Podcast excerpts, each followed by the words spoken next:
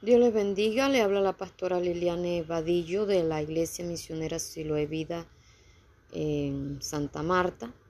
Le doy la bienvenida a este taller de El perfil del líder, una enseñanza dirigida a los líderes de cada congregación y también dirigida a los pastores, a los ministros, a cualquier persona que anhele servirle a Dios. Así que para mí es un gran gozo eh, poder presentar delante de ustedes esta enseñanza y que espero que sea de gran bendición para todos ustedes. También les invito no solamente que lo escuchen, sino que también lo compartan con otros miembros de las, de las diferentes congregaciones. Dios les bendiga y Dios me les guarde. Tito, capítulo 1, versículo 5.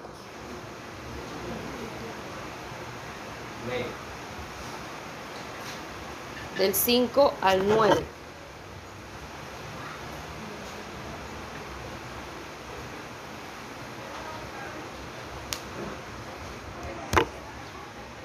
Vamos a leer la palabra de Dios en el nombre del Padre y del Hijo y del Espíritu Santo. Amén. Por esta causa te dejé en Creta para que corrigieses lo deficiente y establecieses ancianos en cada ciudad, así como yo te mandé. El que fuere irreprensible, marido de una sola mujer, y tenga hijos creyentes que no estén acusados de disolución ni de rebeldía. Porque es necesario que el obispo sea irreprensible como administrador de Dios, no soberbio no iracundo, no dado al vino, no pendenciero, no codicioso de ganancias deshonestas, sino hospedador, amante de lo bueno, sobrio, justo, santo, dueño de sí mismo, retenedor de la palabra fiel, tal como ha sido enseñada, para que también pueda exhortar con sana enseñanza y convencer a los que contradicen. Padre, adoramos tu nombre. Exaltamos tu misericordia, tu fidelidad y tu bondad. Te damos a ti la honra, la alabanza y la exaltación. Porque tú, Dios mío, eres poderoso y eres precioso. Padre, te damos gracias por tu amor. Gracias te damos, Dios mío, por tu fidelidad y tu bondad. Señor, en esta hora estamos delante de tu presencia Pedimos la guianza, la dirección de tu Espíritu. Pedimos, Señor, que tú nos ayudes. Pedimos, Dios mío, que tú seas fluyendo de manera especial en nuestras vidas. Te pedimos, Señor, que tú te glorifiques en gran manera. Revienta cadenas, revienta yugos, revienta ligaduras, Dios mío, toda oposición de las tinieblas todo malentendido, todo lo que el enemigo quiera hacer, quiera producir, queda sin poder en el nombre poderoso de Cristo Jesús. Amén y amén. Pueden sentarse. Si no eh, me escuchan bien, tienen toda la libertad de sentarse más adelante. Amén. Pero yo no voy a alzar la voz más de lo que de lo que la estoy alzando en el tema del perfil del líder. Una palabra que podríamos decir que está en tela de juicio a nivel de los evangélicos. Porque usted no encuentra la palabra líder en, en la Biblia. Entonces, para muchos, eh, a ninguno se le debe decir líder en la iglesia. Ya. Pero resulta que el líder es una persona que, que direcciona a otro, que prácticamente lleva la batuta, que prácticamente le dice a los demás, vamos. Entonces, la palabra líder no está explícita en la Biblia, pero sí está de manera implícita. Amén. Entonces, hay cosas, por ejemplo, que para llegar a un ministerio se tiene que tener llamado de parte de Dios. llamado de parte de Dios. Y ministerio o ministro es servir. Pero se tiene que manejar un equilibrio en servir y liderar. ¿Sabía usted eso? Porque si usted y yo no manejamos un equilibrio entre servir y liderar, andamos mal. Porque usted se acostumbra todo el tiempo a servir, que eso es, muy demasiado bueno. Es más, el que no aprende a servir no sirve para liderar, porque liderar es servir. Liderar es desacomodarse uno mismo para que otros estén bien. Eso es liderar, no es mandar. No es mandar. Simplemente el líder toma iniciativa, coordina, ¿verdad? Y, es la cabeza visible, por así decirlo, de, de cualquier grupo, de cualquier función que se vaya a hacer, pero está para servir. El asunto está en que hay personas que solamente están del lado de los que sirven a tal punto que se dejan ama mandar. Son buenos para, para dejarse mandar, para hacer. No sé si me estoy haciendo entender. Uno les dice vaya y haga y son buenos, lo hacen muy bien, pero los pone al frente de algo y no saben, no saben tomar iniciativa no saben organizar, no saben hacer nada, no saben este, eh, organizar un grupo, no saben por dónde empezar. Ya, entonces ahí es donde está el que tiene que manejar, se tiene que manejar ambas cosas paralelamente. Amén. Yo he visto pastores pastores que para servir son muy buenos, pero para liderar no. Para liderar no. Entonces, ¿qué pasa? Que toda la iglesia lo manda. Entonces, como ustedes ven que cada miembro tiene gustos distintos, él se deja mandar de todo el mundo. O ella se deja mandar de todo el mundo. Por lo menos aquí, por ejemplo, hay río y hay playa. Hay unos que no les gusta la playa, sino el río. Entonces, si, si el pastor no aprende a liderar, termina un grupo en la playa y otro en el río.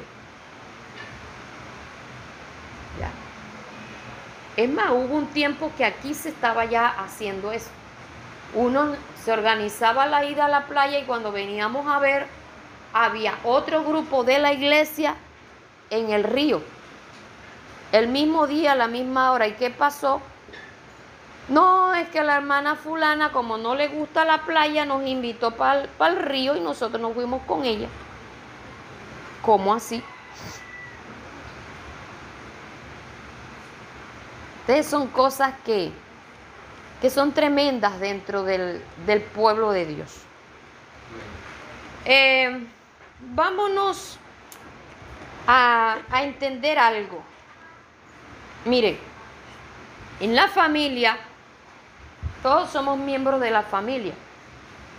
Pero resulta que en la familia hay personas con diferentes edades, diferentes géneros y diferentes funciones. Y de, acuerdo a la edad, al género, a las funciones que tiene, así debe hacer las cosas. Por ejemplo, se ve muy feo un, papá que siendo hombre se comporte como el bebé de la casa. Y a veces hay bebés que tienen un comportamiento como de adulto en cierta, en cierta forma y termina gobernando a todo el mundo. ¿Por qué? Porque el, papá no, no maneja su liderazgo adecuadamente. Como también a veces pasa que el papá, por, por ser el hombre de la casa, por ser el esposo, entonces se va al otro extremo y maneja el autoritarismo. ¿Ya? Entonces, eh, aquí yo soy el macho, aquí yo soy el que mando, yo soy el que traigo la comida a la casa y aquí todos tienen que hacer lo que yo digo y se mueven así, nada más que yo mueva el dedo pequeñito y todos tienen que moverse al ritmo que yo, al son que yo les toco. Ya, entonces se va, se va al otro, al otro extremo. De cada, cada uno de nosotros tenemos que aprender a manejar el rol que tenemos, el, a entender la posición que tenemos y entender que el papá, tengamos nosotros la edad que tengamos, sigue siendo el papá. La mamá, tengamos la edad que tengamos, sigue siendo la mamá. Amén. Entonces, pueda que el discípulo llegue a aprender mucho más que el maestro, pero el maestro sigue siendo su maestro. Amén.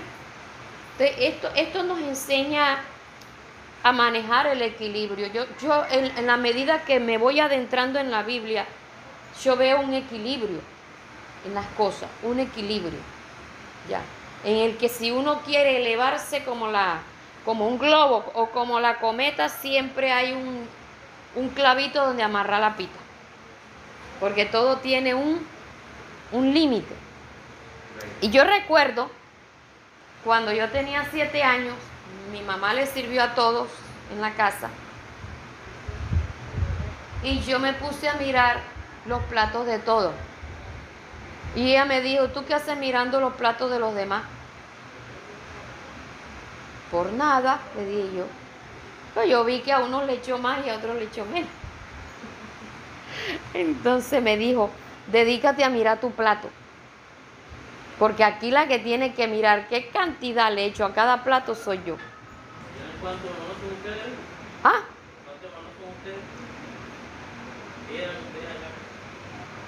Eh, de parte madre somos cuatro y de parte padre bueno, de parte madre somos cinco. No, cuando eso nada más estaba yo, pero mi padrastro tenía un hijo ahí. Entonces estaba el plato servido de mi, de mi padrastro, el del hijo de él, el mío, y cuando yo veo el plato de mi mamá, entonces ella me vio observando los platos. Ya. Por eso yo vi la diferencia. Y ella y ella me regañó. Son cosas, hermanos, que antes las mamás eh, educaban mucho. Vivían observando cada acción y educaban mucho. De ahí a mí se me quitó, se me quitó esa, esa costumbre. y en lo que les quiero decir con esto es que uno tiene que aprender a ubicarse en el lugar que le corresponde a disfrutar el momento, porque a veces, ¿cuál es, cuál es el, el anhelo de los niños? ¿Crecer para qué?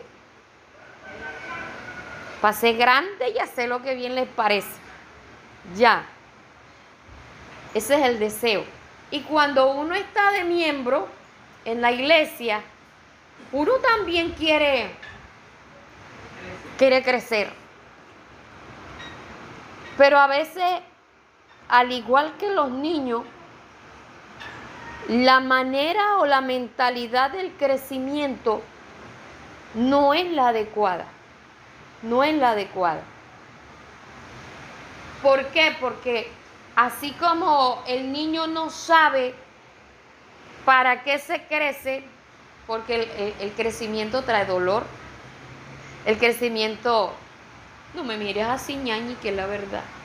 El crecimiento trae responsabilidad y trae compromiso. Ya, ya no vas a tener quien te regale la comida, ya te toca trabajar para comer, ya te toca trabajar para comprarte tu ropa, para tus estudios, para todo. Entonces, ay, si yo siguiera siendo una niña, mira, de una vez ya cambió, ya no va a ser igual.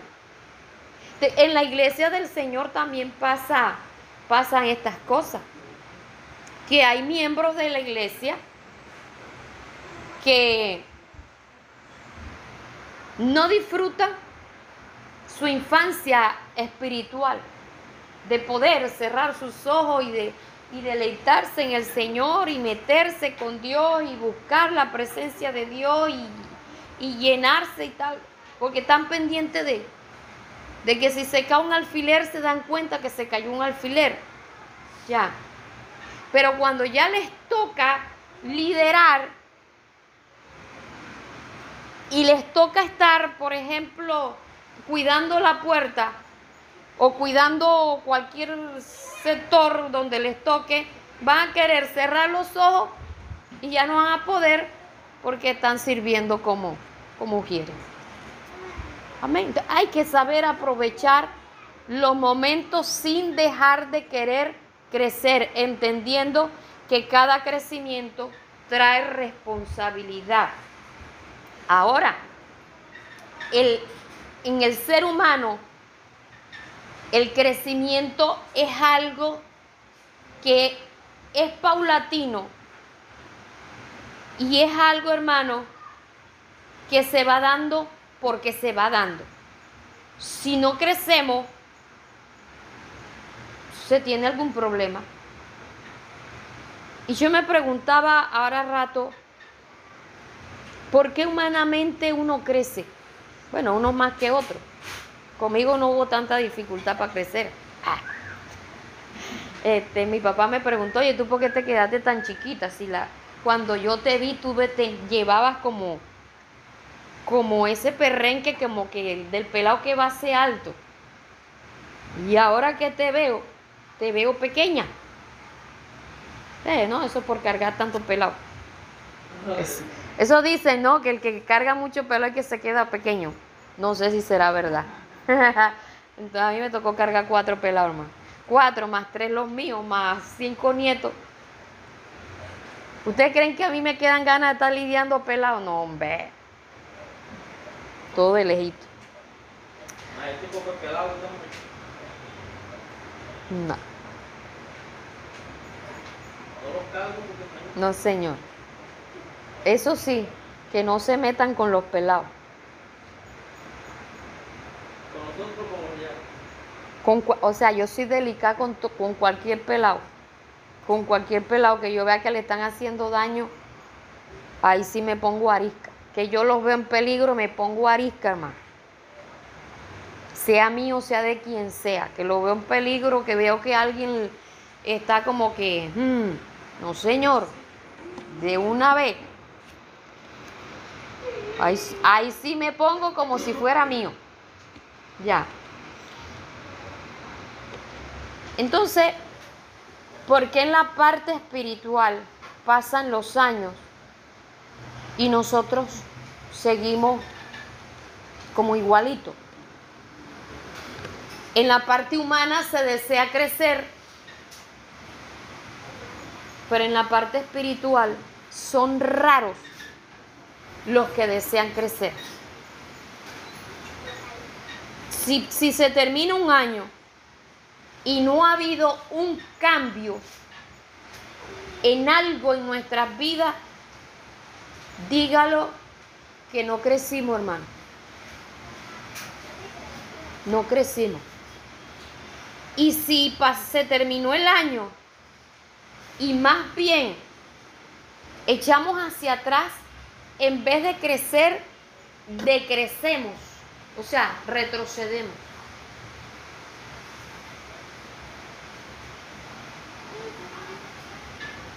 Yo le hago la pregunta, ¿usted creció en el 2023? Eso respóndaselo a usted mismo. No me lo diga a mí. ¿Usted creció o decreció?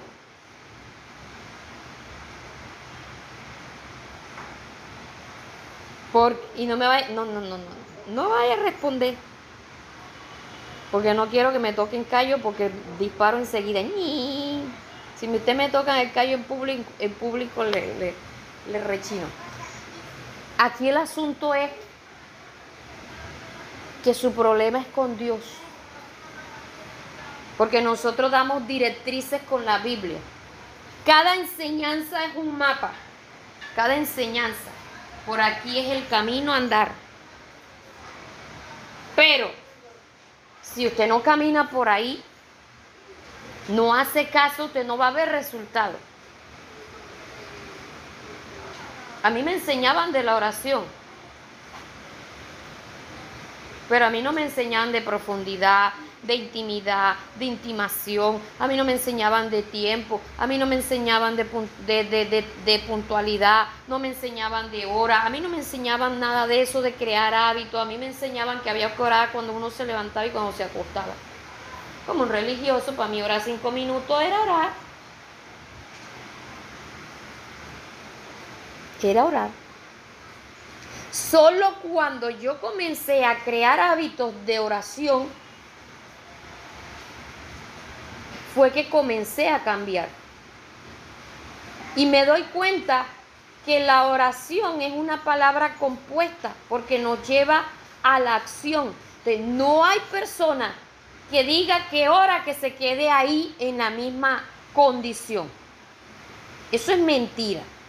Si usted es una persona de oración, lo tiene que llevar a la acción. Y cuando digo acción son cambios desde adentro hacia afuera. Porque también hay personas que nada más oran por los demás, pero no oran por sí mismos. Oran por cambios en otros, pero no oran por cambios propios. ¿Y por qué no oran por cambios propios? Porque se creen que no tienen defecto, que no necesitan de eso. Cambia fulano, cambia perengano, cambia... Oye, pero si esa persona puede ser tu espejo, Y sabe que hay espejos en la que nosotros debemos mirarnos porque puede ser que un día caigamos en esa condición. Porque esa persona está en esa condición. lo que nosotros debemos estar atentos es a no caer ahí, hermano. A no caer. Porque son espejos. Hay peligro en la calle, hay peligro alrededor. Cuídese usted de no caer en ese estado nos vamos deslizando, se va diluyendo poco a poco. En la, si usted mira el versículo 9 dice, retenedor de la palabra fiel, tal como ha sido enseñada, para que también pueda exhortar con sana enseñanza y convencer a los que contradicen. Retenedor retenedor de la palabra fiel, tal como ha sido enseñada. ¿Sabe qué me doy yo cuenta? De personas que estuvieron en la iglesia donde de donde nosotros salimos, que no retienen lo que, lo que nos enseñaron. Porque muchas de las cosas que nos enseñaron las vieron como que estaban estaban presos, estaban eh, obligados y al salir de la iglesia salieron a la libertad y muchos estuvieron ya a punto de caer en el liberalismo. Porque cuando yo los volví a ver, personas que usaban mangas tres cuartas, ya los volví a ver con manguitas pechichonas por aquí, suetercitos así todo bien bien, bien pegadito. Yo decía, pero ¿esta qué le pasó? No, es que allá nos obligaban a vestirnos del mismo color, nos obligaban a vestirnos con la misma tela, nos obligaban. Ah, era que los veía todo como una obligación. Y esas son las cosas que nosotros tratamos de, de enseñarles a ustedes, que por la Biblia las cosas, para que ustedes no lo miren como ni obligación ni como imposición. Amén que ustedes puedan entender la razón, el motivo, el porqué, que ustedes, una hermana me dijo, pastora, pero es que usted puede obligarnos a hacer las cosas. Esto no se trata de obligar, no, se trata de que usted entienda y que, y que usted voluntariamente lo haga para que cuando nosotros demos la espalda, usted siga haciendo las cosas, porque usted entendió, porque usted asimiló Usted tiene que ser retenedor de la sana doctrina. Que cuando usted salga de aquí de la iglesia, a donde usted vaya, usted sigue enseñando lo mismo.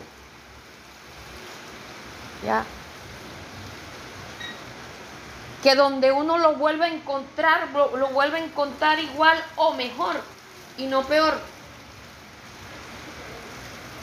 Yo recuerdo una vez que me cambiaron el pastor que tenía y un día yo llegué a la escuela dominical y cuando yo entro escucho que me dicen, jepa, puntual como siempre. Volteo y estaba él ahí.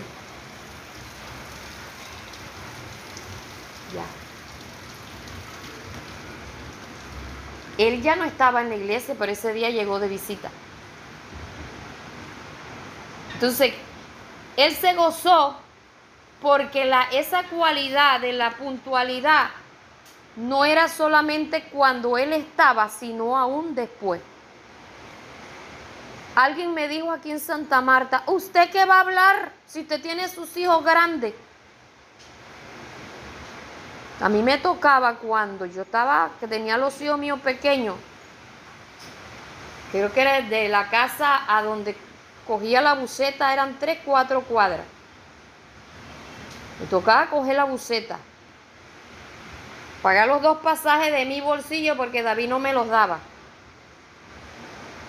Bajarme a donde, yo no sé si aquí alguien conoce Valledupar. ¿Ninguno?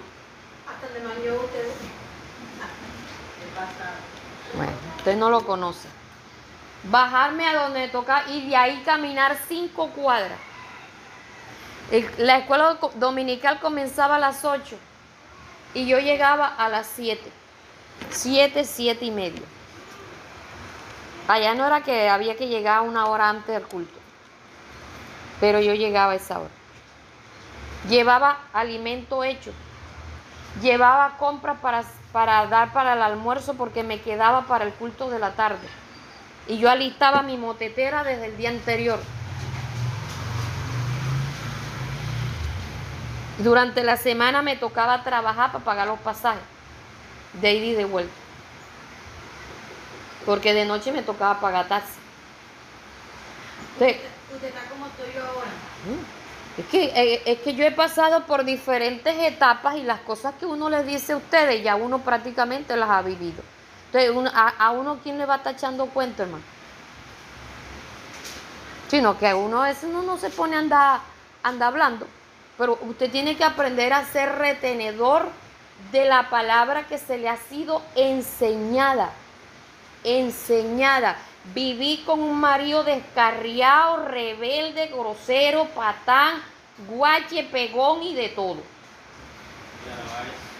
¿Ah?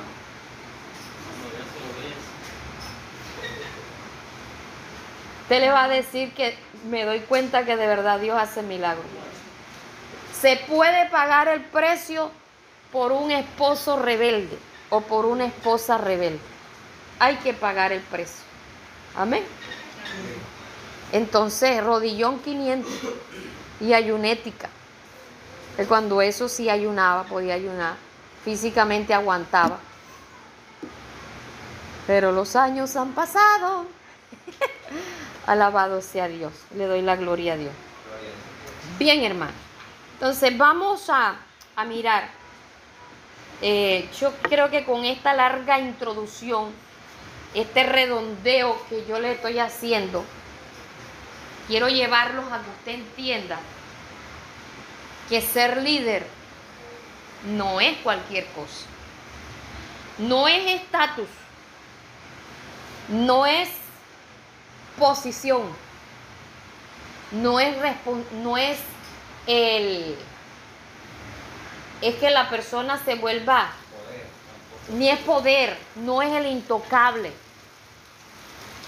Es la persona que está para ayudar a servir.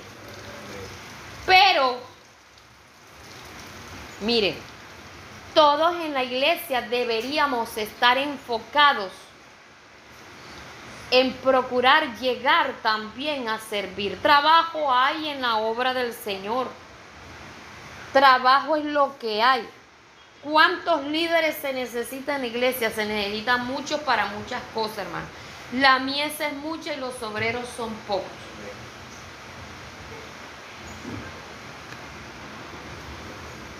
No es fácil venir con una crianza de su casa donde ha traído una educación o una mala educación, donde la casa de pronto fue un hotel gratis, donde entraban, salían y hacían lo que se quería y no había sujeción, no, o sea, no había disciplina, no, no, nadie, nadie le decía nada a nadie. Entonces, uno como pastor está llamado a hacer lo que dice el versículo 5. que dice el 5? E, ese trabajo yo le llamo el trabajo sucio, que nadie lo quiere hacer porque es un trabajo eh, feo, por así decirlo. Corregir lo deficiente.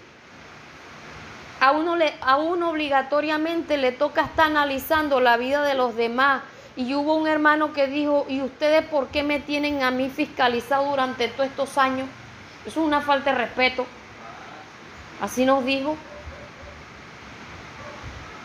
O sea, ese es un eso es lo que a nosotros nos toca.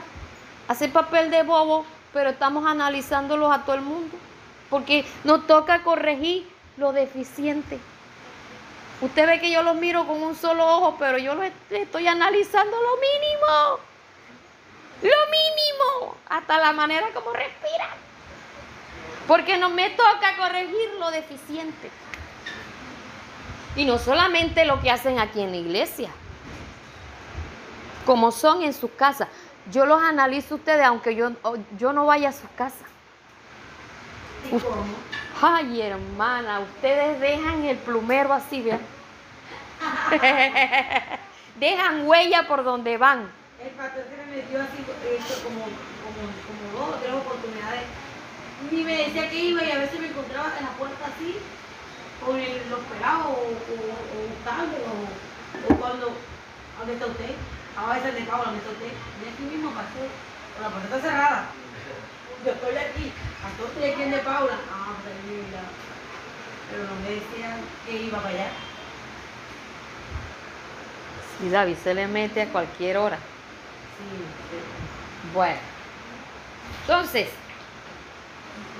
eh, otra cosa que a nosotros nos toca hacer, para que usted, se los digo para que ustedes sepan.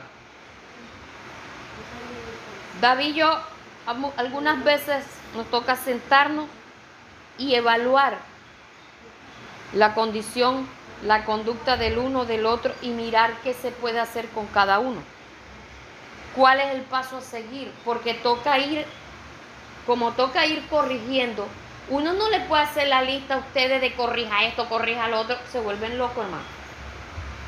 No, así no. Uno debe ir paso a paso.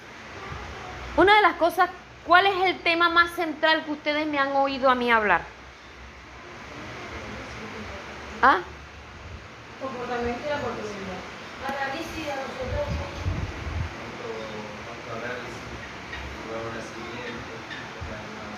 Eso es lo que he hablado últimamente. Pero centralmente yo he hablado de algo que es el punto vértice. Siempre les digo el punto vértice, el punto de partida para todo.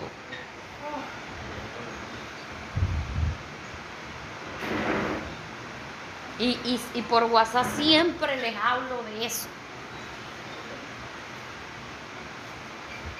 La oración. La oración. La oración. Dedicados a la oración.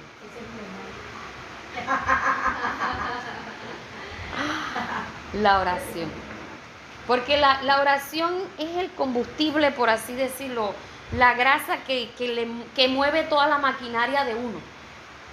Por ejemplo, usted puede comer, alimentarse bien, pero si usted no toma agua, los, alimentos no van a procesar igual. Hermano, y después cuando usted va a hacer de su necesidad, eso está reseco. Es horrible. Usted tiene que tomar mínimo dos litros de agua diario. lo, lo, mismo pasa con la oración. Si usted no ora, lo de, todo lo demás se le va a hacer difícil. Todo lo demás. Entonces yo les evalúo a ustedes su nivel de oración. Sin que ustedes me digan a mí qué tanto oran, yo me doy cuenta. Ustedes no tienen necesidad de decirme qué, tan, qué tanto tiempo oran.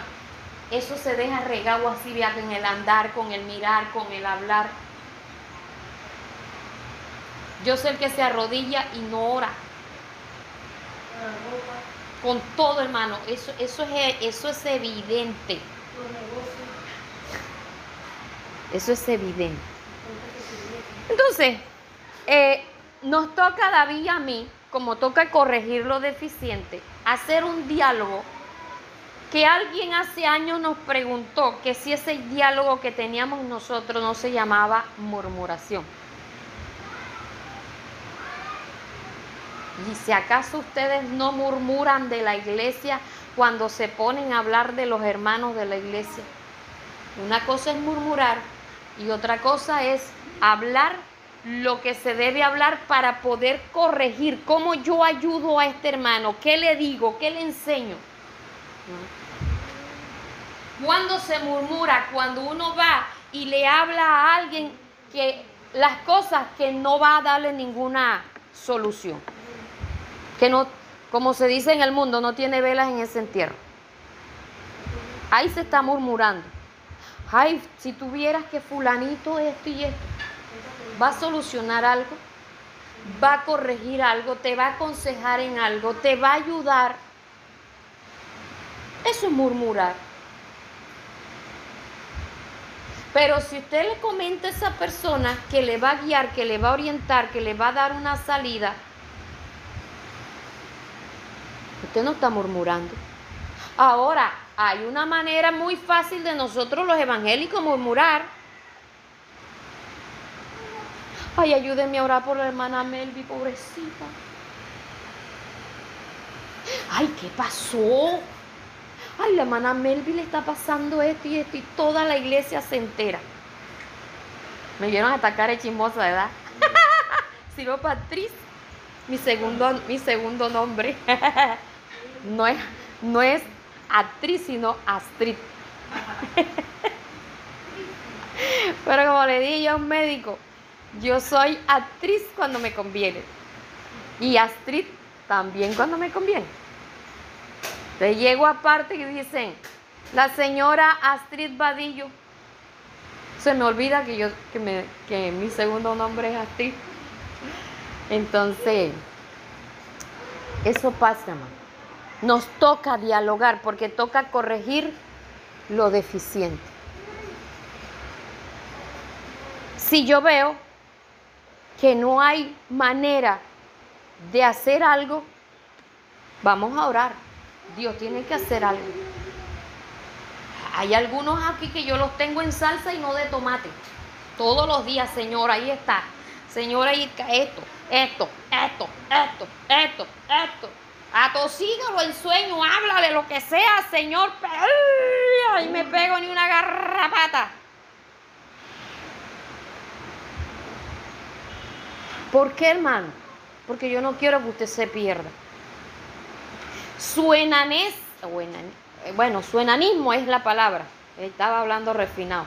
Enanismo espiritual lo puede llevar a la perdición. ¿Sí sabía eso? Porque hemos nacido para crecer, no para quedarnos ahí estáticos. Si usted no se dedica a trabajar en su crecimiento espiritual, usted se puede perder cuando se muera. Por eso es que hay muertes de hermanos en el que uno queda con el interrogante, ¿a dónde se fue? ¿A dónde se fue su alma? Diga. Eh, nosotros congregamos en Venezuela con una hermana viejita, uh -huh. o sea, vieja del Evangelio. Uh -huh. Ella fue abandonada por su papá y su mamá, pues ella era huérfana. Y la encontró una familia y ella se quedó en la sierra de allá de Venezuela. Y ella decía, pues, ella cantaba, ella la que decía, ahí fue donde la primera vez que escuchaba el himno de la viña, en la viña del Señor. Por ella la escuché, una señora que era negra, así, gruesa, gorda, y había tenido como 10 muchachos. Este, había tenido como 10 muchachos, pastora, pero ella de sí misma tenía, ¿cómo decir?, un concepto muy feo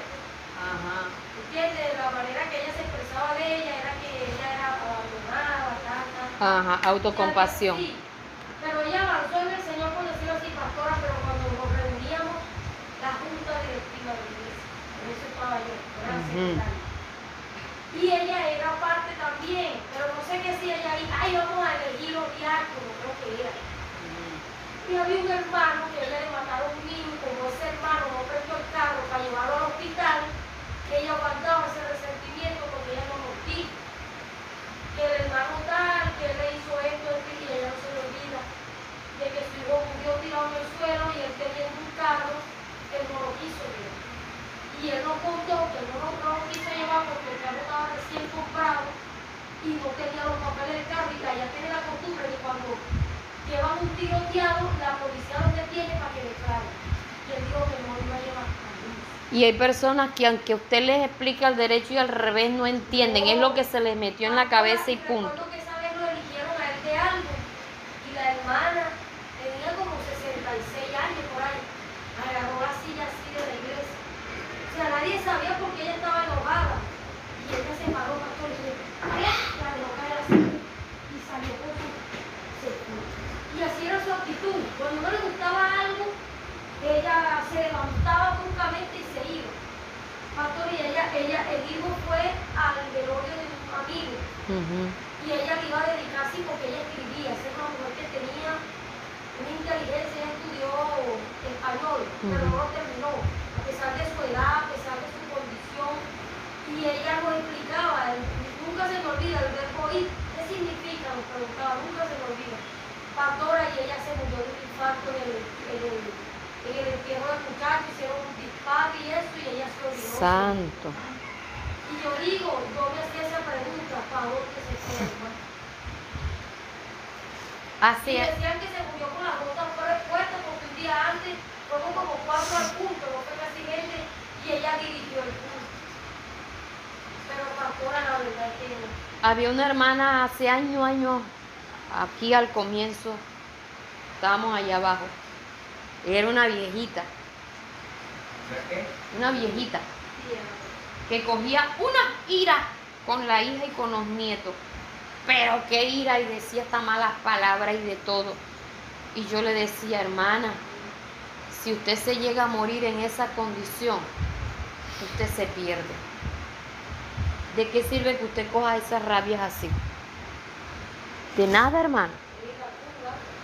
Eso, eso es una obra de la carne, eso a Dios no le agrada. Y yo siempre me acuerdo de ella porque ella cuando estábamos en culto y entraba la llamada, ella salía aquí.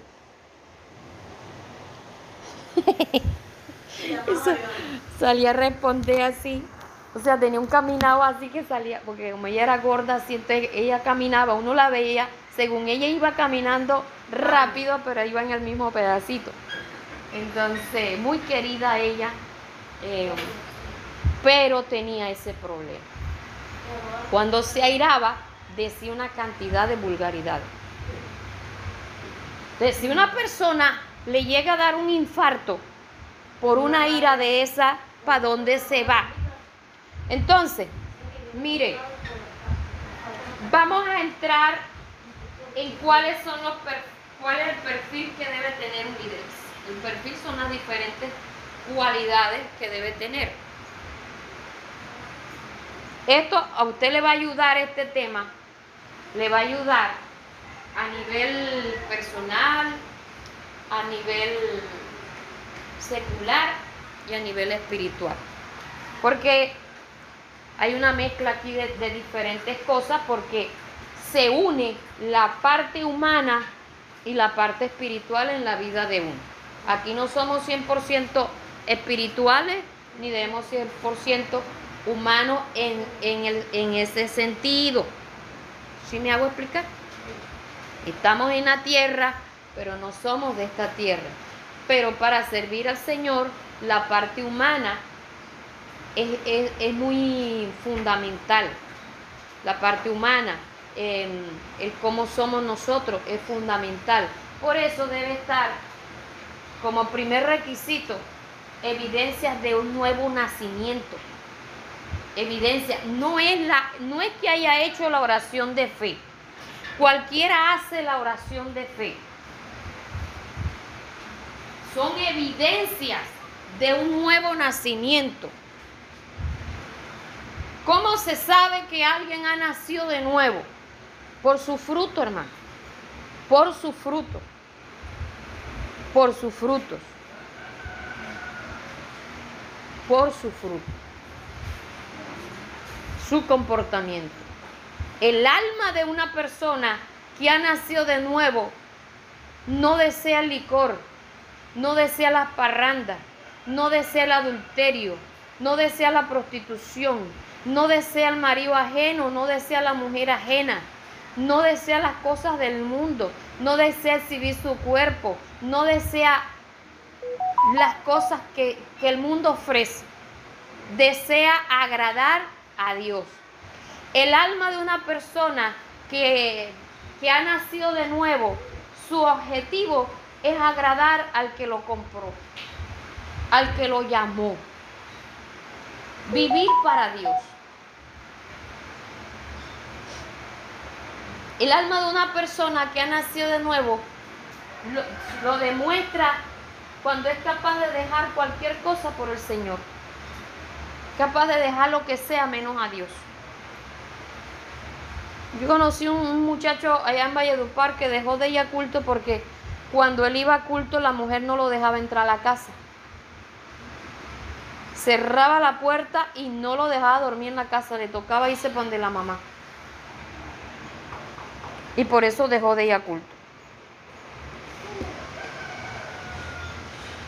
Entonces, para muchos es tan fácil dejar a Dios por otras cosas. Entonces debe, debe, haber una evidencia. Ahora la pregunta es, ¿en cuánto tiempo se ve, Jerry, siéntate bien por favor? ¿En cuánto tiempo se le ve la evidencia a alguien que ha nacido de nuevo? ¿Usted cree que en dos meses se puede ver? A veces ni, ni en seis meses. ¿Y cómo hay pastores tan irresponsables que a los seis meses ya están poniendo en un diaconado a alguien? Pero lo que se muestra, Ah. porque nosotros automáticamente eso no hace, sino que son cambios que se van mostrando. Pero Se van mostrando. Días, pero para uno, para uno como persona lo que se siente, lo que se piensa. Ya no imagino lo mismo. Ya no quiero ver lo mismo. En nosotros sí, pero la evidencia para el mundo lleva meses, puede ser dos semanas. Es cinco, la meses. trayectoria, hermano. El tiempo, el tiempo. Hay que dar, dejar, hay que dar tiempo para saber que esa persona nació de nuevo. Porque es que no es nada más que nació de nuevo, sino que también se le vaya viendo el crecimiento espiritual. Cómo, cómo puede una persona que vive del casi casi, casi no se congrega, casi no ora, casi no ayuna, casi no lee, casi nada, va a crecer espiritualmente. Fabio me dijo, ese día que me tocó predicar, estamos por allá, anda, yo dije, yo tengo que estudiar. ¿no? Pendiente, o sea, me dice, date quieta que el predicador siempre llega de último, en esta iglesia no. En esta iglesia, Porque esa es, la, esa es la maña, ¿sí o no? El predicador es como la estrella. Él llega de último, no importa la hora que llegue. Aquí al revés. Aquí al revés.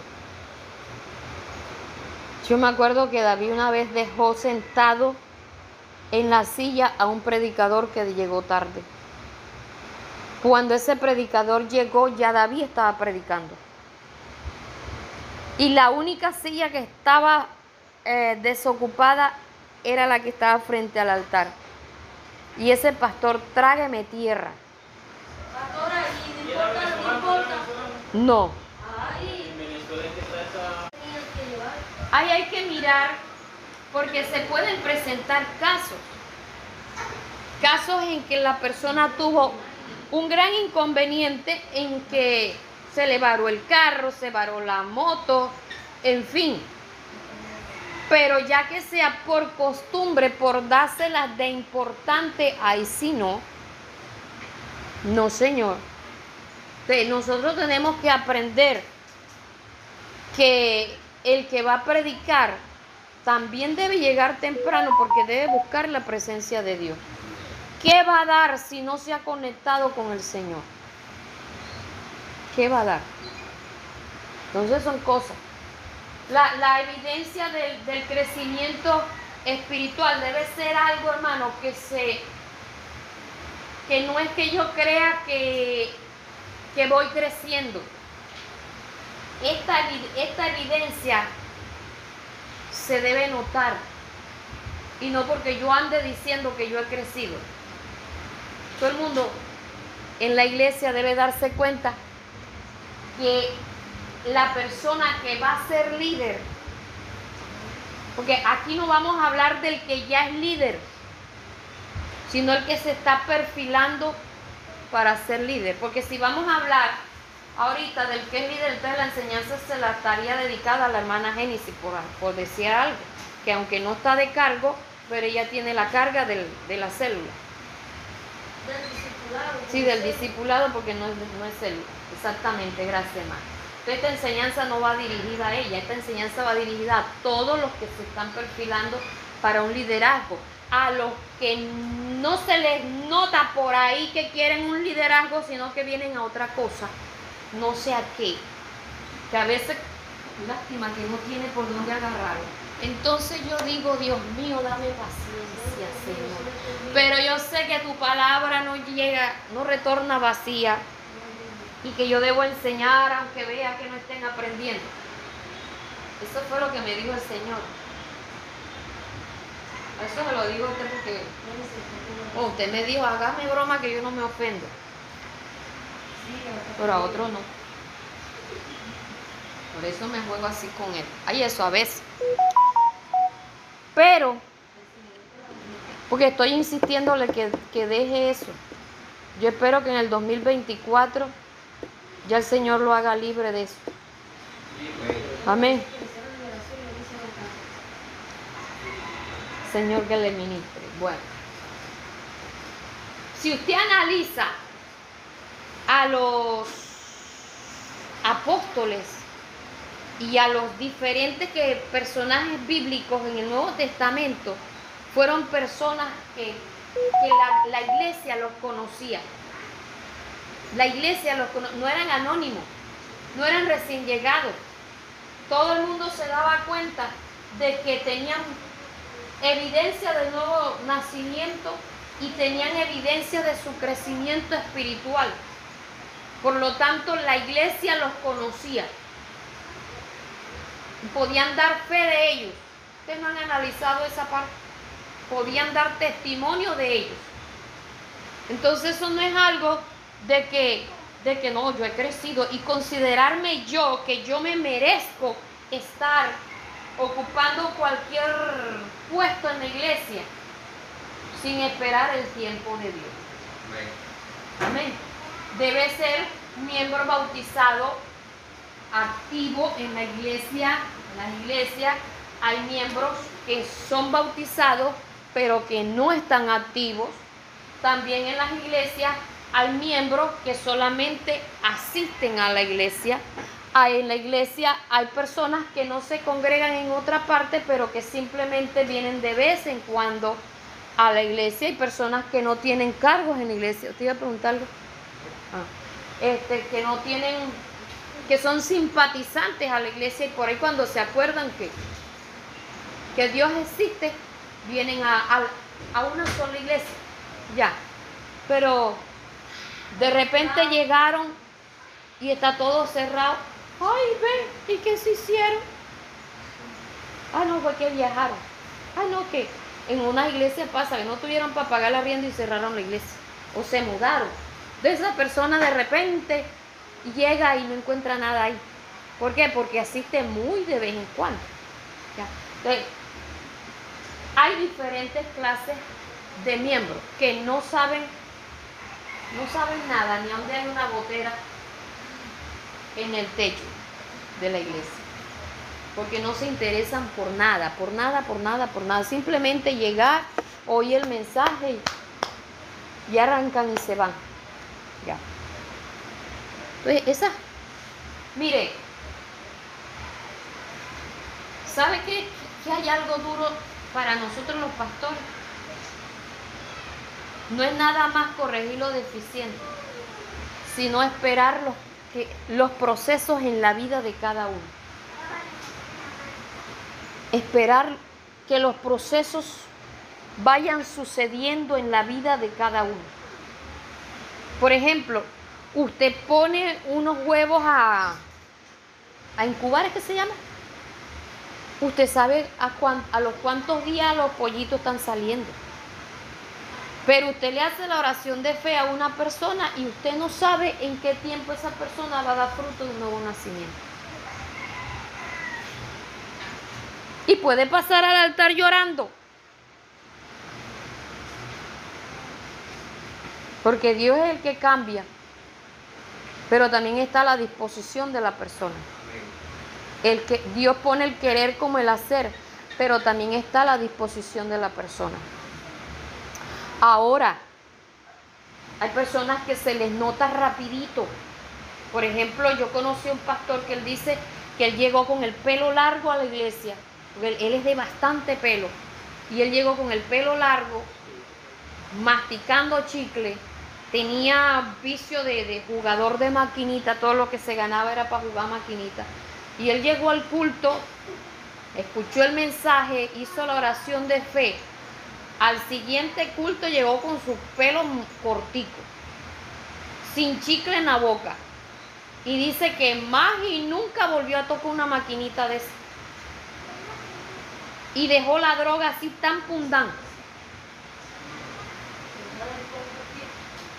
Ahí es donde está el dicho de usted porque es que hay mucha gente, yo he visto en la internet que se basan, eh, por lo menos cuando hablan de Pablo, que Pablo se bautizó al tercer día, cuando hablan de Felipe y el eunuco. Exactamente. Parten de ahí a que cualquier persona se puede A que cualquiera.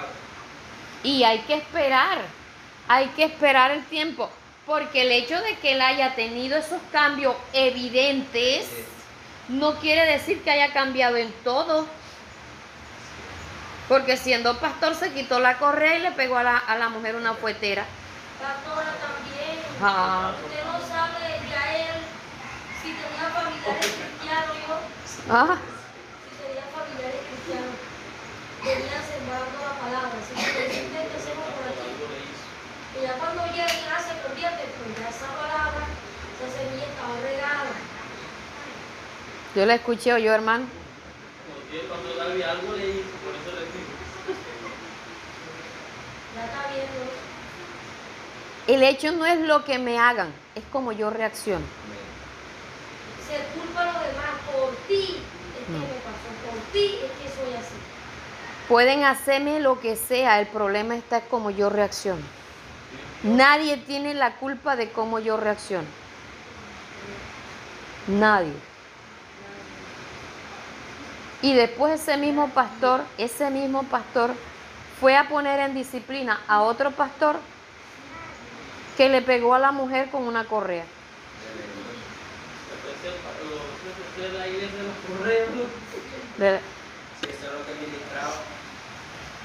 Cosa tremenda, ¿verdad? Entonces, es necesario que nosotros no traguemos entero ni nos creamos lo que no somos porque hemos tenido cambios evidentes. Hemos cambiado en algunas cosas. Vuelvo y digo, tóquenos algún callo. Es ahí donde hay, hay que esperar cierto tiempo. Y es ahí donde juega la responsabilidad del pastor de esperar el tiempo para ver si esa persona va, puede aguantar ese cargo, porque no se le puede poner carga a alguien que no tiene la capacidad. A ustedes se les va asignando cositas por cositas. Y uno, o sea, digamos, se, se le pone así algo así, con cuidado y uno tantea, a ver si puede. Uno espera cómo, cómo reacciona, cómo se comporta. Ah, uno vio que, que aguantó el peso. Luego va, si aguanta, le pone la otra cosa encima, la otra responsabilidad encima. Porque el que usted ore es una responsabilidad. Usted le toca sacar tiempo. El que usted venga al ayuno es una responsabilidad. A usted le toca sacar tiempo. De eso es cosita por cosita. Eso se llama edificar en la vida de la persona. Edificar. ¿Cómo uno va de loco? Hay gente que arranca. Arranca de caballo brioso. Pero en la mitad se le va cayendo toda la caparazón y lo que hay ahí es un burro viejo, cansado. ¿Sí ve? Hay que esperar. Y ese esperar es el que uno a veces le cuesta. Le cuesta. Por eso no todo el mundo está llamado a abrir una iglesia. No todo el mundo está llamado a edificar una iglesia. Eso fue lo que hizo un pastor, él fue pastor mío. Él dijo, a mí siempre me han entregado iglesias ya fundadas, pero yo veo que ustedes fundaron allá la iglesia, yo creo que yo también puedo. Me prestan la casa de ustedes y yo abro la iglesia aquí. Y comenzó, ta, ta, ta, ta, ta, a hacer los cultos. A los tres meses dijo, me doy cuenta que no nací para esto. No sirvo para esto. Eh, creer de que, que, que nada más es abrir un local, predicar y que la gente va a llegar y va a cambiar y, va a ofrendar y va a diezmar y que de eso se va a vivir, hermano. Usted discúlpeme el ejemplo, pero el que piensa así está orinando fuera del tarro. Eso está más equivocado que quien sabe qué. Está bien equivocado. Demasiado. Usted tiene que tener la paciencia del labrador. ¿Cuántos años espera el, el que siembra el cultivo ese de, de los coquitos, esos que están Cinco años. del coco y de la, de la, eso donde están sacando el aceite ahora, la palma de aceite que reseca, eso reseca la tierra, están dañando la tierra con esos cultivos, porque eso absorbe la humedad, donde va, eso lo que va creando es una tierra que ya no va a servir para nada, Ese árbol, ese, ese árbol. o sea que lo que siempre los ríos, por eso se aprovecha. Sí, señor. Entonces, la paciencia del labrador debe tenerla todo pastor. Paciencia del labrador. No todas las semillas que se siembran van a dar fruto igual. Y hay una semilla que usted la siembra a los tres meses y hasta tres meses, 40 días ya está recogiendo fruto. Pero hay otros que a los cinco años, a los 10 años, a los pero eso sí que cuando, cuando empiezan a echar fruto, dígalo que usted se puede sentar.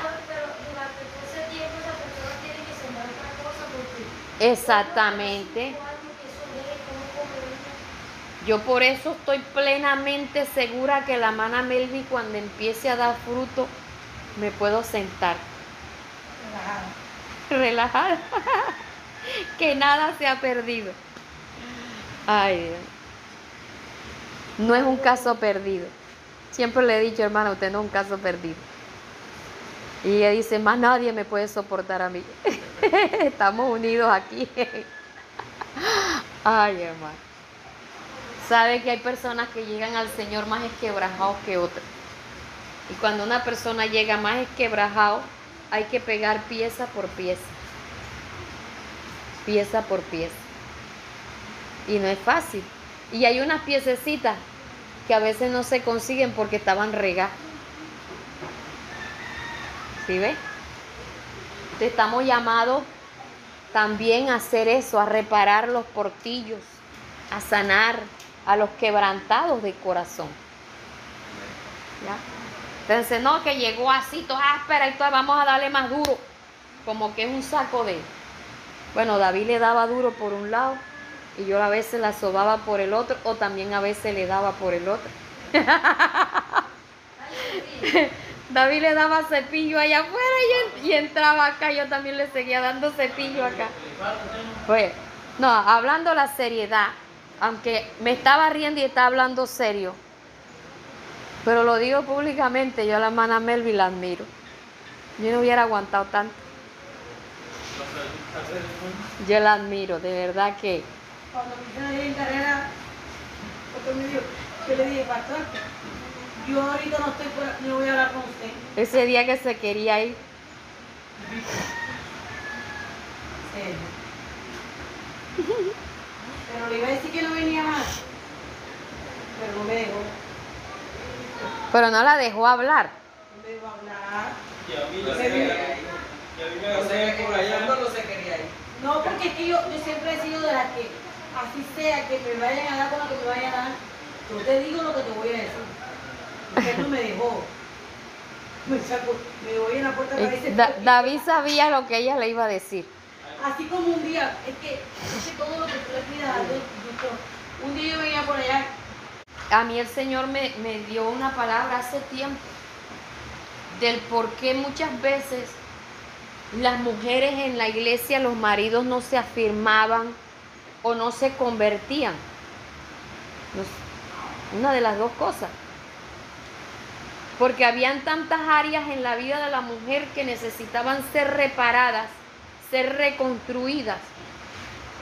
Y habían cosas que necesitaban aprender para cuando el hombre llegara y fuera de verdad tocado por el Espíritu Santo, el hombre iba a tener un cambio rápido. Claro está que nunca van a tener el mismo nivel, porque el tiempo vivido es el tiempo vivido. El tiempo desaprovechado es un tiempo desaprovechado. El tiempo crecido es, es el tiempo crecido. El tiempo estancado es un tiempo estancado. o sea, la mujer es más difícil que hombre. En algunas cosas. Una mujer es capaz de parir 10 hijos, pero le cuesta más sujetarse al marido.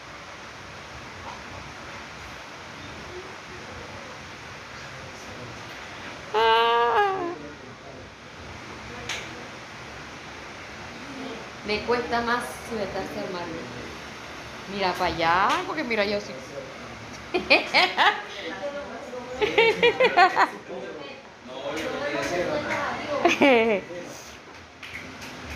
No, yo, yo, yo he analizado eso, he analizado y es más difícil, es más difícil sujetarse. Pero, sí, eh, aquí el asunto es que deberían crecer juntos, el crecimiento debería ser juntos, exactamente. Las vivencias deberían ir juntas. porque yo conozco, o bueno, no sé si de pronto sea que esa persona lo tenga oculto en sí, pero yo conozco por lo menos en Venezuela también un caso así. Ella es cristiana y él no, y ella vive tranquila y se llevan pastora normal. No hay esa pelea, no hay. Él es un converso y no hay Sí, esa eso pelea, pasa. no hay ese choque, no hay nada. Ella va a su iglesia, la respeta, se respeta. Eso pasa, hay hogares que son así. Esa ¿Ah? Esa esas, esas personas así son más difíciles de convertirse.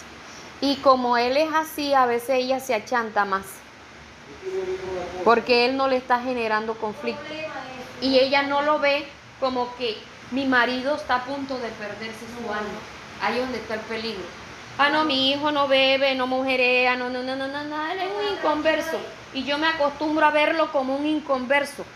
No, yo tengo que mirar que mi hijo esté en riesgo de perderse. O sea que siempre tiene que haber el choque.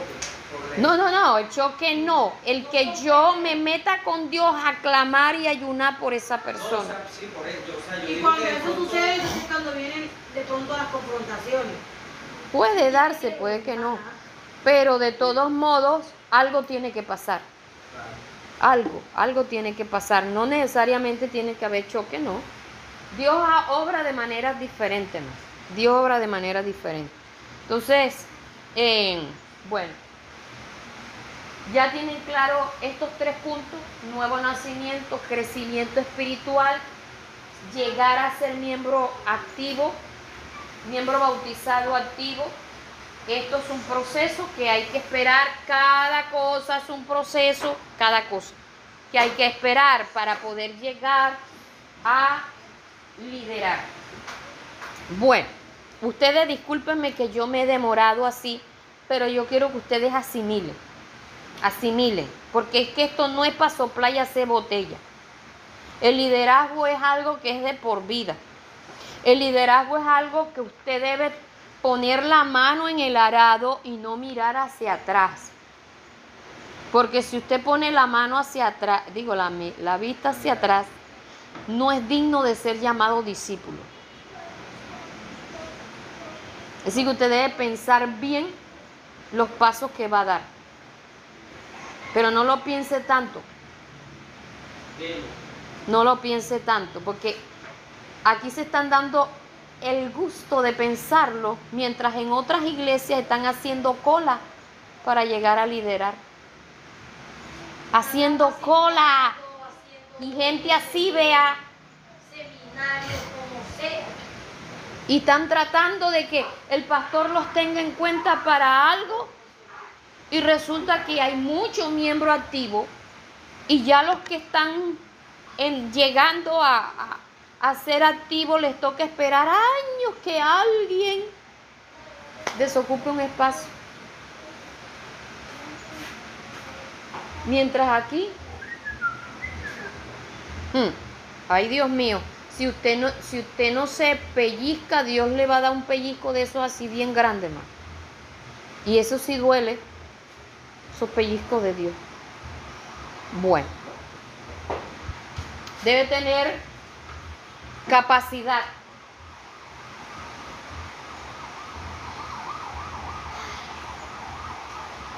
Después que le mencione lo, lo que yo tengo aquí, vamos a entrar a lo que a la parte donde leímos, porque ahí también hay unas, una serie de requisitos.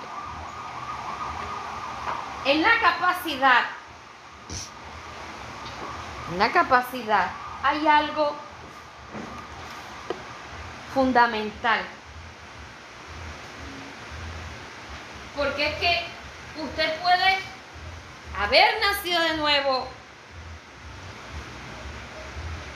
tener crecimiento espiritual, ser miembro bautizado activo, llenar todos esos requisitos, pero como persona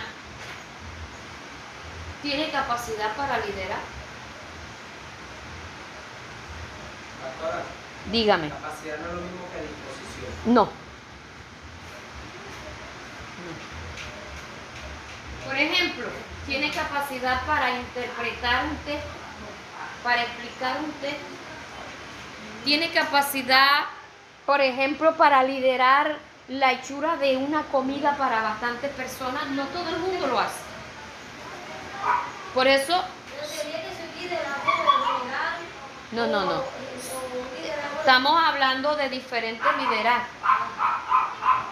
Por ejemplo, no todos tienen la capacidad aquí de liderar comida para bastantes personas. Aquí son poquitos. Hasta ahora sabemos que está la hermana Isabel, la hermana Melvi, la hermana Simona pri- primero se, se parte el dedo con los dientes antes de enfrentar. Y esto, eh, y esto, esto lo va a oír ella, ¿verdad? Yo, pastor. Entonces a mí me da risa de verla ella como, y ella le atacan los nervios. Entonces, eh, la hermana Elenit, no sé si ella sepa.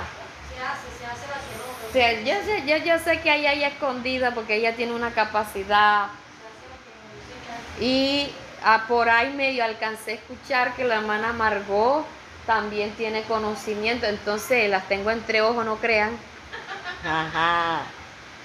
Pero sabe que la liñada de la del cerdo me hizo recordar viejos tiempos Y aproveché, yo dije, bueno, yo no, yo no he alineado carne así para bastante.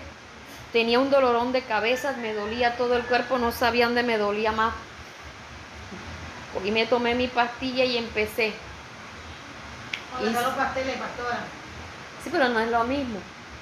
Ella abrió la carne diferente. Yo era, abrí la carne distinta, era una carne diferente, la preparación diferente. Me hice por primera vez una, sa- un- una sal de ajo. Y me dio resultado. Después cuando yo la probé, yo dije, wow.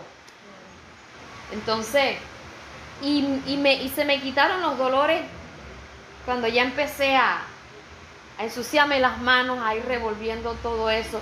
Y yo me gozaba con el Señor de poderme ganar yo solita, yo a nadie invité, porque yo me quería ganar la bendición yo solita. Eso para mí es un gustazo, hermano. Cuando yo iba a, a hacerle aseo a la iglesia, y esto se los digo no por jactancia más, pero yo hacía ni la pantera rosa. Cerraba la puerta y me ponía yo solita a hacer el aseo general de la iglesia para ganarme la bendición yo solita. Yo me pongo a hacer bulla, invitando que si no me vi, y no le estoy tirando sátira a nadie, pero ese es mi gusto. Ganarme la bendición yo completa. Y sentí que me quedo, ay, cansada, pero que hice algo para el Señor. Cuando llegan encuentran todo arreglado. ah, Yo no le pongo, esto lo hice yo, porque ya estoy hablando de tiempos atrás. Ya hace rato que no lo hago. Ya. A mí me lo hizo. ¿Ah? A mí. Día que me picó el animalejo. Ah, sí. Eso para mí es un gustazo. Servirle al Señor. Hacer un. No se lo recomiendo. Servir a Dios es un placer, hermano. Porque, ay, no sé. Es, es lo, es lo mejor que, que puede haber. O sea, para mí mi mayor satisfacción es haber gastado mi juventud sirviéndole al Señor. Y que sé que muchas de mis enfermedades,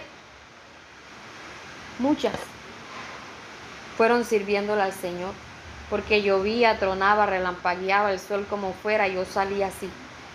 Llegaba con las piernas hinchadas, yo salía así, tenía cólico, tenía periodo, de- yo me iba así. Después fue que ya me dijeron, con el tiempo del periodo, la mujer tiene que descansar un poquito. Yo le digo, hermano, cuando usted tenga cólico, no, no salga, descanse. Pero yo me iba así porque yo era la líder. Y yo sabía que tenía que cumplir. ¿Ya? Entonces, son cosas que, que,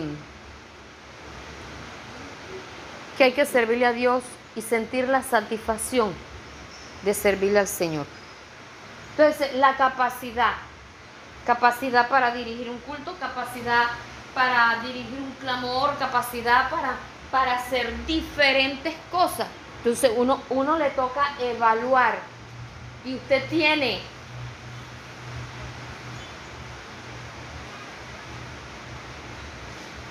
Tóquenla ahí. Ah. Usted tiene que mirar qué capacidad usted tiene. Y qué capacidad usted puede poner a la disposición, no de la obra, sino del Señor, del Señor de la obra. Porque hablando de capacidad, estamos viendo de que hay unos que tienen capacidad, pero que están calladitos para que no lo pongan a hacer nada, ¿verdad? La descubrieron. Descubrieron. Directo, directo. Yo le dije ahorita, yo estoy viendo con un solo ojo, pero lo tengo aquí. aquí. No, con ojo y medio, porque yo veo en la parte de abajo, yo veo. Este, evaluar. Evaluar. Yo sé que la hermana cocina rico. No es difícil, pero es eso lo que usted dice. Es, es- es como decir, primero creer que puedes. Una cosa que hay gente que sabe que puede y no quiere. Ajá. Y hay gente que quiere pero no cree lograrlo. Y hay otros que piensan que servir es nada más pasar al altar. Mire, lo- el, me- el mejor servicio es allá abajo. Es allá afuera, sudar la camiseta. Ese es el mejor servicio. Mi, mi mamá me decía, ¿tú quieres servirle a Dios? Les voy a dar un- un- una táctica. Cuando venga un pastor de afuera, usted no deje que se vaya con la ropa sucia. Pídale la ropa, lávesela y entréguesela planchada. Y les voy a decir algo que de pronto aquí nadie sabe. Y, y ustedes me disculpan, no se vayan a sentir ofendidos, ¿no? Pero David cuando va a Astrea y va a Becerril, solo regresa con la ropa sucia de la que tiene encima. Allá no permite la pastora Nelisa ni la pastora Casey que se traiga un trapo sucio. David medio engancha un trapo así. Cuando, él dice, cuando yo quiero voltear, ya está la ropa limpia. Y ustedes no se imaginan para mí la satisfacción que es que yo pueda abrir ese bolso y no encontrar ropa sucia. Porque no me están trayendo más trabajo. Eso para mí, y es un servicio. Y yo veo que a estas mujeres no se les ha olvidado lo que es servir a Dios. Ya.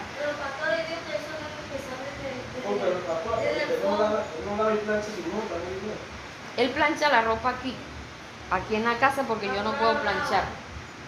Pero yo se la lavo. Porque a mí lo que me hace daño es planchar hasta la mía.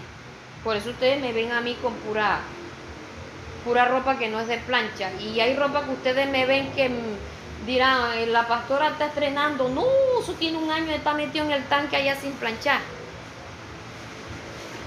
En estos días que estoy cogiendo de a dos trapitos y llevo y plancho y guindo. A la otra noche cojo dos trapitos porque a mí me hace daño el calor de la, de la plancha. Pastor, pastora, que yo creo que eso tiene que empezar de, desde, ¿cómo decir? Internamente, Internamente, es que esto no es imposición. desde el esposo. O sea, yo me sintiera mal cuando yo hago algo afuera que en la casa no. Exactamente, es algo sí. Por ejemplo, por ejemplo, yo habían veces estando aquí, habían veces, y vuelvo y digo, lo voy a decir, no se sientan ofendidos. A veces las malas comparaciones a uno lo, lo hacen sentir Ofendido. Pero la pastora Nelisa, yo habían veces que iba al médico y no venía al ayuno. Y David le decía, cuando eso vivíamos ahí, vive Danilo, David le decía, Ma Nelisa, hágame el favor y me trae un vaso de agua o un lapicero, lo que fuera. Ella iba y David espera y espera. se está demorando. Ella llegaba con su vaso de agua, no le decía a David absolutamente nada. Pero cuando yo llegaba a la casa encontraba la losa limpia. Y yo le decía, David, ¿y quién lavó los chismes? Yo no sé, la única que entró aquí fue la hermana Elisa. Ah, fue ella. Ella no me decía, pastora, ahí le lavé los chismes, ni pastora, ella le de... Ella dejaba la losa limpia. Entonces, ahí donde está la pregunta. Que han pasado los años y ella lo sigue haciendo. ¿Dónde está nuestra, cap- nuestra capacidad de querer servirle a Dios? ¿Cómo nosotros, cómo nosotros, sabiendo que hay una actividad de la iglesia, y ustedes discúlpenme lo que les voy a decir y se lo voy a decir así de frente, es una actividad de la iglesia, cómo le vamos a dejar la, la casa a la hermana Génesis Crispetero, sabiendo que todo ese billeterío y todas esas cosas quedaron sucias por la actividad de la iglesia. Cuando hacían la actividad en mi casa, a mí no me dejaban nada sucio. No sé si era porque era otro grupo o que ahora se... O, o porque éramos nosotros, no sé. Pero para mí eso, a mí eso me dio pena. Me da pena.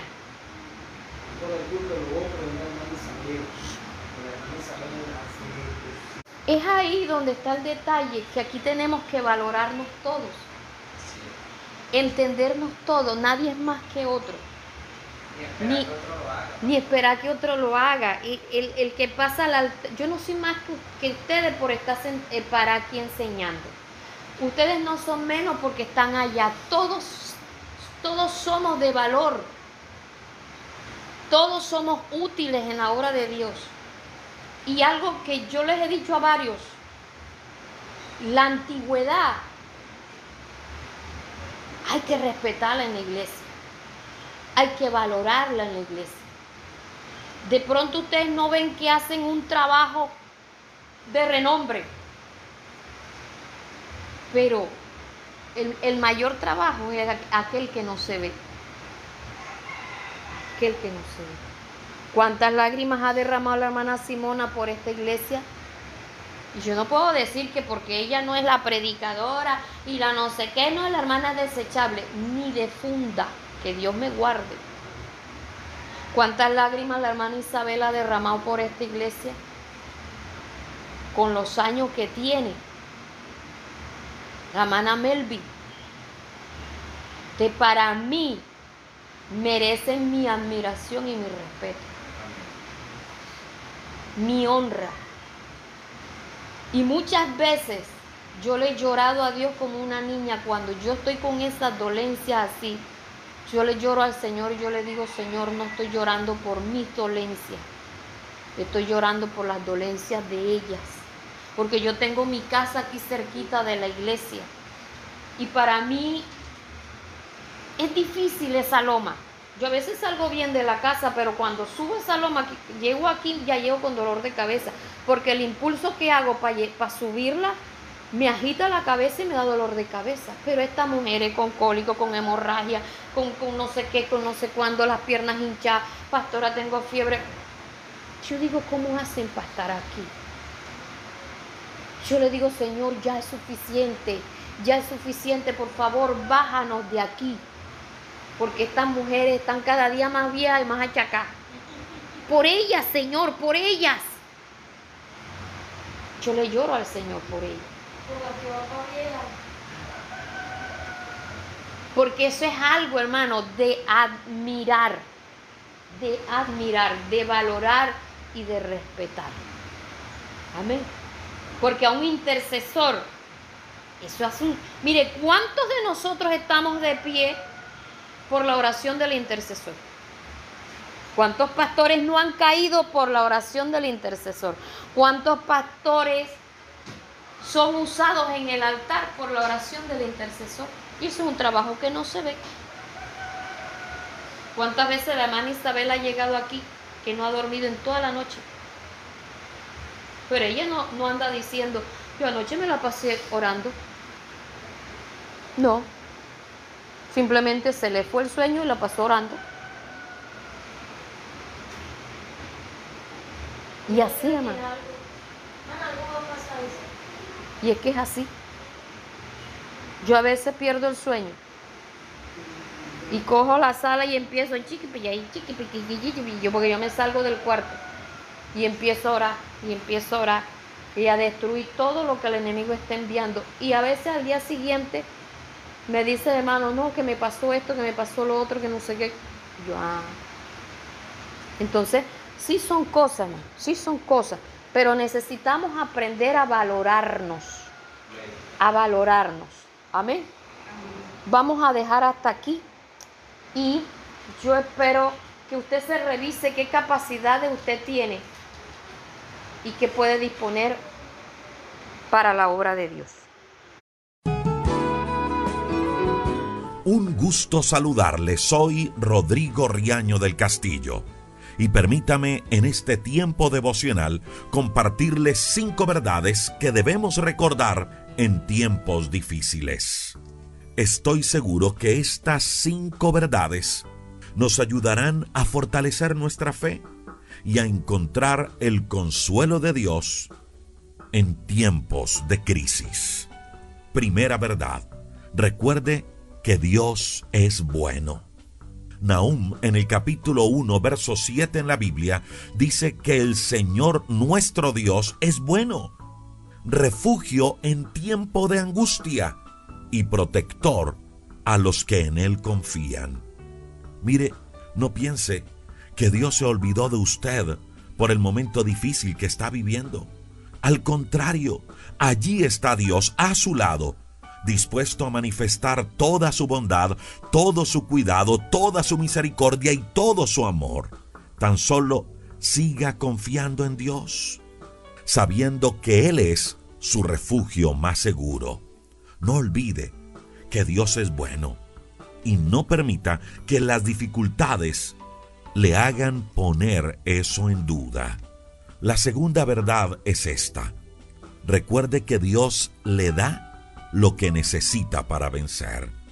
El apóstol Pablo, escribiéndole a Timoteo en la segunda carta, en el capítulo 1, verso 7, dijo lo siguiente, que Dios nos dio a todos, a usted y a mí, espíritu de poder, de amor y de dominio propio. Eso fue lo que Dios puso en nuestra vida. En otras palabras, Dios nos equipó con las armas, con las herramientas que necesitamos para salir victoriosos de cualquier situación que estemos enfrentando. Mire, Dios no le envió a este mundo para convertirlo en presa fácil del enemigo. Tampoco lo envió a este mundo para que los problemas le derrotaran. No. Dios lo puso en este mundo para hacerlo más que vencedor. Por eso puso en usted un espíritu especial de poder, es decir, que dentro de usted hay semillas de valentía y esas semillas deben explotar, deben reventar en medio de las situaciones difíciles que estemos pasando. Lo que hay dentro de nosotros es valentía, no espíritu de miedo, no espíritu de temor, sino espíritu de poder, valentía para enfrentar los problemas. Pero también dice que puso en nosotros espíritu de amor y de dominio propio. ¿Y sabe de qué nos habla el dominio propio? Nos habla de autocontrol. Cuando sienta que los problemas le quieran gobernar y que quieran afectar sus emociones y sus pensamientos, recuerde esa verdad, que Dios depositó en usted valentía, poder, amor y dominio propio. No se deje vencer de la adversidad. Tercera verdad, recuerde que Dios es todopoderoso. Él es más grande, más fuerte que cualquier dificultad, que cualquier problema que hoy estemos enfrentando. Isaías en el capítulo 40, verso 26, nos hace una invitación en momentos difíciles. Escuche lo que dice. Alcen los ojos y miren los cielos. En momentos de adversidad, en momentos de dificultad, haga eso. Alce los ojos y mire al cielo. Y pregúntese, ¿quién ha creado todo esto? ¿Quién hizo todo esto? Y esa respuesta le dará la convicción del Dios que usted y yo tenemos. Isaías 40:26 dice que nuestro Dios es el Dios que ordena la multitud de las estrellas y llama a cada una por su nombre. Y dice que es tan grande su poder y tan poderosa su fuerza que no falta ninguna de ellas. Mire, si usted y yo vemos así a Dios como el Todopoderoso, como el que todo lo controla, esa convicción nos dará la fuerza que necesitamos para creer y para sostenernos en Dios a pesar de cualquier dificultad. Ahora vamos con la cuarta verdad. Cuando sienta que se está angustiando, que se está desesperando por la situación que está viviendo, recuerde esta verdad que Jesús nos dejó en Juan 14, 17. Él dijo, mi paz les dejo, mi paz les doy. Yo no se las doy a ustedes como el mundo la da. Así que no se angustien ni se acobarden. Recuerde siempre esto, mi amiga y mi amigo, que Dios le ofrece de su paz también en momentos de dificultad, en momentos de adversidad, en momentos de crisis. Y la paz que Dios ofrece es nada más y nada menos que la tranquilidad, que la seguridad que aún en los momentos más duros, Él está con nosotros. y que Él nos da la fuerza para continuar. Esa paz de Dios en momentos difíciles nos está hablando de la seguridad que todo saldrá bien a pesar de lo que estemos viviendo. En momentos de dificultad recuerde esta verdad. Dios es su paz. Y esta es la quinta verdad para recordar en tiempos de crisis. Dios siempre, siempre le escucha. Y no solo le escucha, sino que también actuará a su favor. Pero recuerde esto, el que Dios actúe a nuestro favor no implica que Él haga lo que nosotros queremos o lo que nosotros le estemos pidiendo. Tengamos algo claro y es que Dios sabe qué es lo mejor para nosotros y Él hará lo mejor. Y muchas veces lo mejor no es lo que nosotros estamos pensando. Mire, el Salmo 55, verso 16 y verso 18 dice, Pero yo clamaré a Dios, y el Señor me salvará. Tarde y noche clamo angustiado, y Él me escucha. Aunque son muchos los que me hacen la guerra, los que me combaten, Dios me rescatará. Él me salva la vida en la batalla que se libra contra mí. Recuerde esto cuando oramos, Dios nos escucha. Y no solo nos escucha, sino que también actuará a nuestro favor. Cinco verdades que debemos recordar siempre y mucho más en momentos de dificultad. Le invito para que juntos hagamos una oración a Dios. Señor, te damos muchas gracias por este tiempo que tú nos permites compartir con nuestros amigos, con nuestras amigas. Gracias por cada persona que ora con nosotros, que escucha este devocional. Gracias Señor por cada emisora que lo comparte. Gracias Dios, porque sabemos que tú estás con nosotros en momentos difíciles, que no estamos solos, que tú eres nuestra fuerza, que tú eres nuestro refugio, que tú siempre eres bueno y que quieres lo mejor para nosotros. Ayúdanos a afianzarnos de estas palabras, de estas promesas, Dios. Que no desmayemos en medio de la adversidad. Gracias, Dios, porque sabemos que en los momentos de pérdida, tú eres nuestro consuelo. Fortalece a aquellos que están pasando por duelos, por separaciones o por diferentes pérdidas en su vida. Aquellos que están pasando por momentos difíciles, hoy recordamos que tú eres nuestro proveedor aquellos que están pasando por enfermedades, hoy recordamos que tú eres nuestro sanador.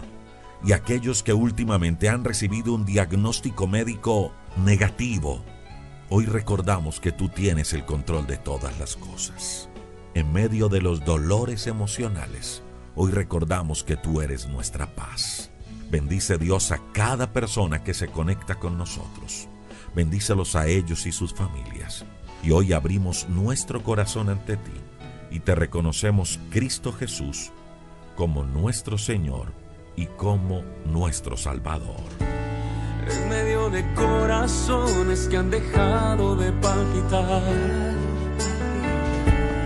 alejando tu palabra, se han venido a cauterizar. No desmayaremos, serviremos al Señor alzaremos nuestra voz, serviremos al Señor. Mi casa y yo serviremos al Señor, cumpliremos el llamado que nos dio. Oh, mi casa y yo serviremos al Señor serviremos al Señor. Tormenta aumente y no se mire salir el sol, el calor de la palabra cubrirá nuestro corazón y no desmayaremos, serviremos al Señor. Alzaremos nuestra voz serviremos al Señor.